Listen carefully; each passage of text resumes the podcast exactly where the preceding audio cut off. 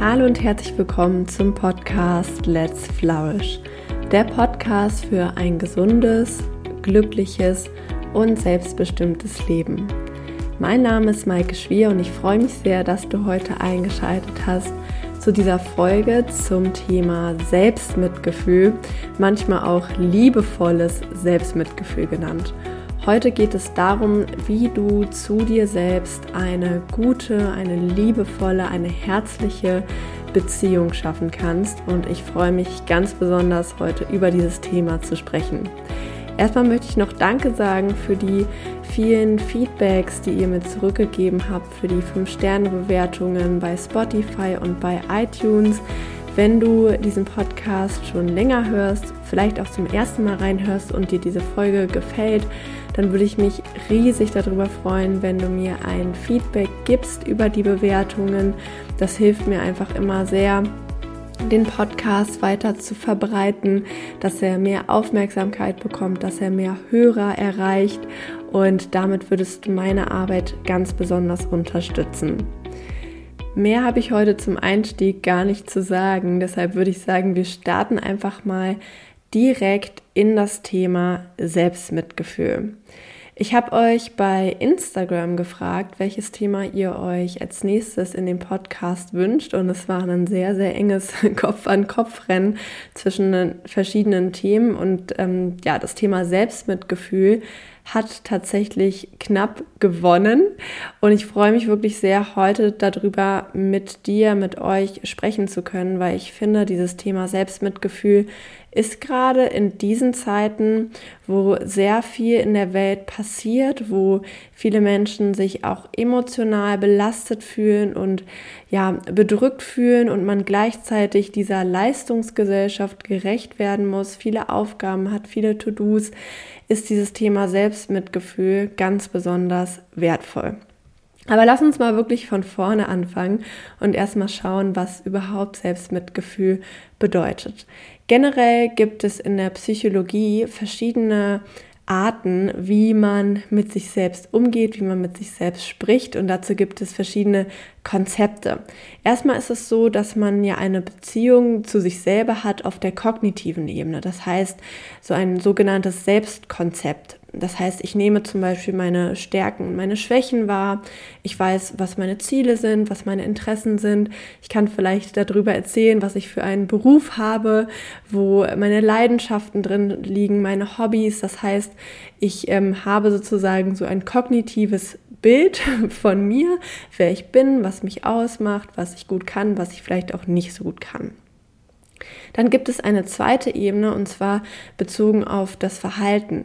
Ob ich davon überzeugt bin, dass zum Beispiel meine Handlungen etwas bewirken können, dass ich wirksam sein kann in meinem Leben, dass ich Ereignisse auf eine bestimmte Art und Weise bewerte, dass ich zum Beispiel bei Erfolgen sage, ja, das schreibe ich mir selber zu, ich habe das selber geschafft. Oder ob ich sage, nee, das war alles zufällig. Das ist auch eine Art und Weise, wie man mit sich selbst in Beziehung stehen kann, wie man mit sich selbst umgeht, wie man bestimmte Dinge einordnet. Und dann gibt es noch die dritte Ebene und mit der werden wir uns heute beschäftigen, und zwar eher die emotionale Ebene. Dazu zählt der Selbstwert und das Selbstmitgefühl. Also was für ein Gefühl habe ich zu mir selbst? Wie fühle ich mich mit mir selbst oder auch ich selbst im Umgang mit anderen, im Umgang mit der Welt? Ähm, was für ein Gefühl verbinde ich mit meiner Person? Und tatsächlich ist es so, dass in der Psychologie ähm, viele, viele Jahre ein großer ähm, Wert auf das Thema Selbstwert gelegt wurde. Das heißt, als ähm, das Thema Selbstwert sozusagen entdeckt wurde, erforscht wurde, haben Psychologen gedacht, ja, wenn man den Selbstwert von Menschen stärkt, also ihnen das Gefühl vermittelt, ich bin wertvoll, ich kann etwas, ich habe, ähm, ja, ich bin von mir überzeugt, dass ich ein guter Mensch bin, dann ähm, steigert das zum Beispiel das Wohlbefinden.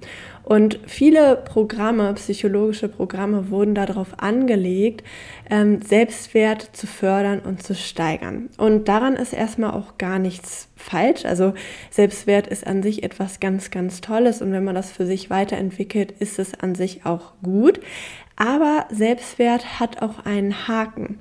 Und die Studien, die dazu gemacht haben, haben zum Beispiel gezeigt, dass Selbstwert gar nicht unbedingt das Wohlbefinden fördert, sondern zum Beispiel auch dazu führt, dass wir uns mit anderen vergleichen, dass wir zum Teil andere auch abwerten und auch Narzissmus, also wirklich als Persönlichkeitsstörung, wurde in Verbindung mit Selbstwert gebracht. Denn Selbstwert ist ein Konzept, das nur stark ist in dem Moment, wo wir Erfolge erleben. Das heißt, in dem Moment, wo wir von außen bestätigt werden, dass wir etwas gut gemacht haben, in dem Moment, wo in unserem Leben alles gut läuft, ist es einfach, einen guten Selbstwert zu haben und zu sagen, ja, ich bin wertvoll, ich kann das, ich glaube an mich und ähm, ich schaffe die Dinge, die ich mir vornehme, zum Beispiel. Das heißt, das Problem darin liegt, ähm, nicht jeder Mensch kann erstmal überdurchschnittlich sein, also nicht jeder Mensch kann in allem, in jedem Bereich immer der Beste sein. Das ist überhaupt gar nicht möglich, das ist schon mal das eine. Und das zweite ist, dass natürlich äh, in unserem Leben auch Dinge passieren, die uns vielleicht zurückwerfen, wo wir vielleicht merken, wow, ähm, ich schaffe das, was ich mir vornehme, vielleicht nicht so gut ähm, oder ich bekomme vielleicht auch mal eine negative negatives Feedback von außen, in dem Moment ist der Selbstwert relativ fragil. Und was wir, was viele Menschen dann unbewusst anfangen ähm, zu tun, ist, dass sie entweder sich selber abwerten und dieser Selbstwert dann halt sinkt, oder dass sie andere Menschen abwerten und zum Beispiel sagen, ja, ähm, also mein Lehrer, der ist einfach doof, der hat einfach nicht verstanden, was ich, ähm, was ich für eine Idee habe, oder die anderen aus meiner Gruppe, die sind alle bescheuert oder was auch immer. Das heißt, ähm, um den Selbstwert aufrecht zu erhalten, fangen wir dann an, ähm, andere oder uns selbst abzuwerten.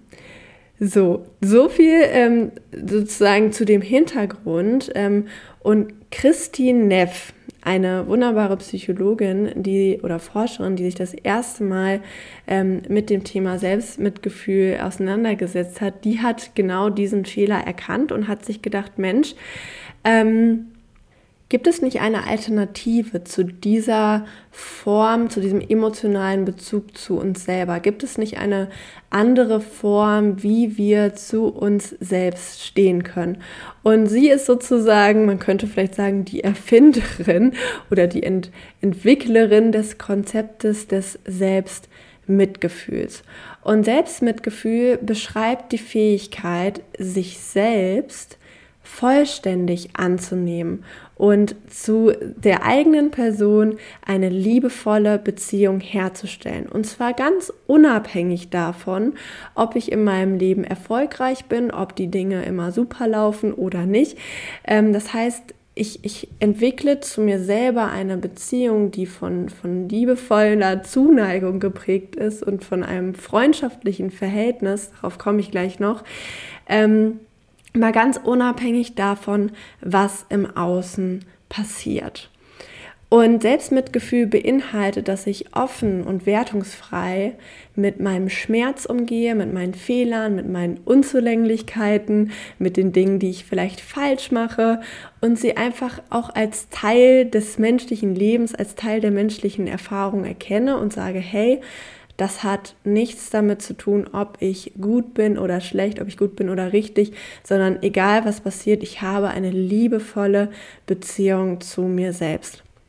Und deswegen habe ich auch gerade vorhin im Intro angesprochen, wie wichtig ich dieses Thema finde, gerade in diesen Zeiten. Denn mir zumindest geht es so und du kannst es bestimmt nachvollziehen. Es werden ähm, von allen Seiten unfassbar viele Anforderungen an uns moderne Menschen gestellt und gleichzeitig gibt es auch viele Herausforderungen, also viel, viel Stress, viel Leistungsanspruch, viele auch Rollenkonflikte, die wir im Alltag erleben. Und da ist es natürlich ganz normal und ganz menschlich, dass wir nicht immer perfekt funktionieren können. Mein Freund sagt immer zu mir, Maike, du bist keine Maschine. Wir sind alle keine Maschinen, wir sind Menschen und es ist ganz klar, dass wir in manchen Momenten einfach ja, vielleicht nicht das erreichen, was wir möchten. Und für diese Momente und auch generell ist dieses liebevolle Selbstmitgefühl unfassbar wertvoll. Denn was im Alltag häufig passiert, ist genau das Gegenteil. Dass wir zu uns selbst der allergrößte Kritiker werden. Dass wir zum Beispiel, wenn wir einen Fehler machen, sagen, boah, warst du schon wieder bescheuert und das hast du schon wieder falsch gemacht. Ähm, und der größte Irrtum liegt darin, dass wir unbewusst denken, diese Selbstkritik motiviert. Oder ist auch generell so, hast du vielleicht auch schon mal in der Schule oder so gelernt. Bei mir war es zum Beispiel in der Schule so, dass manche Lehrer ernsthaft gesagt haben, ja, ich gebe dir die schlechtere Note jetzt, auch wenn du dich angestrengt hast. Ähm, damit dich das motiviert, im nächsten Jahr besser zu sein. Damals als Schülerin habe ich schon verstanden, intuitiv, dass das vollkommener Blödsinn ist.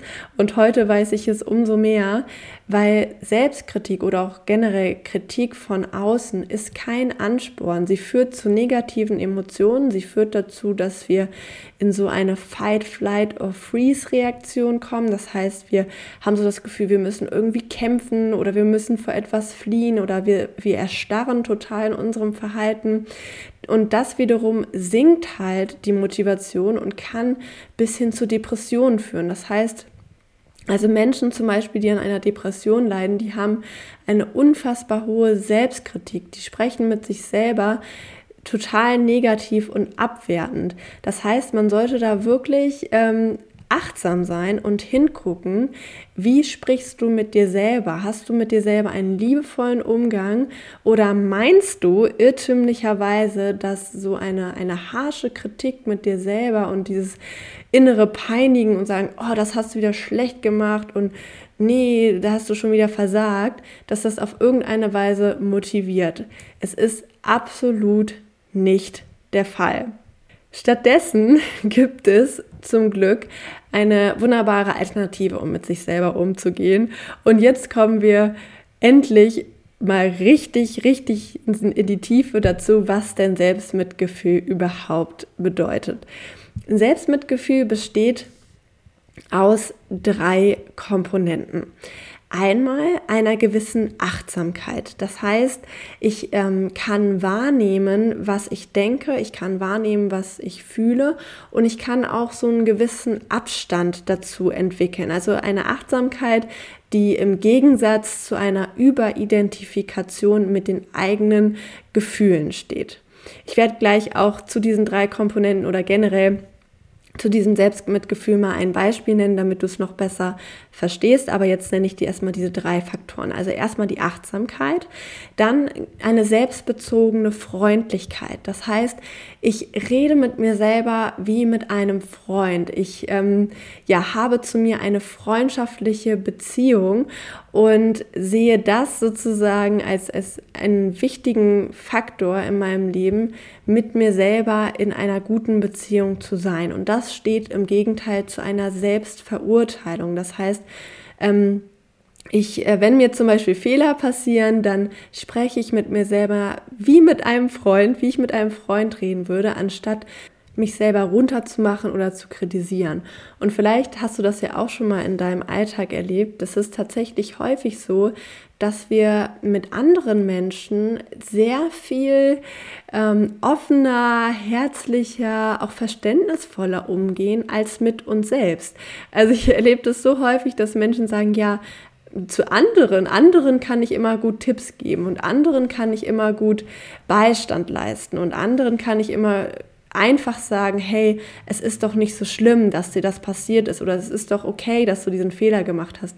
Aber mit mir selber, mit mir selber bin ich in, ein, ein, in einer viel schlechteren Beziehung oder in einer viel kritischeren Beziehung. Und genau darum geht es hier, einfach mal zu schauen, hey, wie spreche ich denn mit mir selber und kann ich vielleicht die Beziehung zu mir auf eine freundschaftliche Art und Weise hinentwickeln.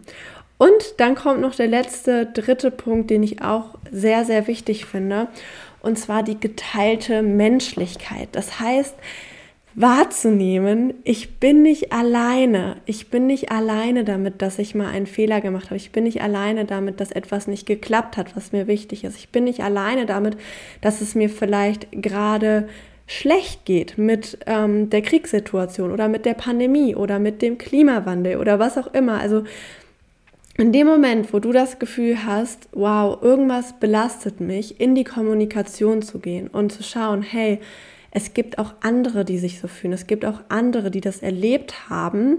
Und diese Menschlichkeit zu teilen, anstatt sich selber zu isolieren und dieses Gefühl zu haben von, ich bin der einzige Mensch auf der Welt, der sich so fühlt. Ich bin der einzige Mensch, dem das passiert ist. Ne? Also wirklich hier auch die Einladung, mit anderen in Kontakt zu treten. Was das im Alltag ähm, bedeuten kann, will ich dir jetzt mal kurz an einem äh, persönlichen Beispiel erzählen. Deswegen, also ich habe auch wirklich für die Folge gedacht, okay, ich hau jetzt einfach mal ein Beispiel aus meinem Leben raus, wo ich dieses Selbstmitgefühl wirklich gebraucht habe, damit du auch verstehst, wie das Ganze aussehen kann und ähm, auch ne, geteilte Menschlichkeit weiß, es gibt auch andere da draußen, denen es manchmal so geht wie mir, dass halt Dinge nicht so laufen, wie man sich das vorstellt. Ich hatte vor gut einem halben Jahr ungefähr im Sommer letztes Jahr ein Auftakt-Coaching. Also ich mache Berufsorientierung an Schulen mit äh, Schülern, mit Klassen in der Regel oder halt Gruppen. Und ich hatte ein Gruppencoaching zum Auftakt und war fest davon überzeugt, dass dieses Gruppencoaching eine Stunde dauert. Also bin ich dahin mit meinen Kollegen, alle sind in ihrer Gruppe. Ich habe eine Stunde dieses Coaching gegeben und habe den Schülern gesagt, okay, ähm, jetzt ist Schluss und ähm, ja, Coaching ist beendet, wir sehen uns nächstes Mal wieder.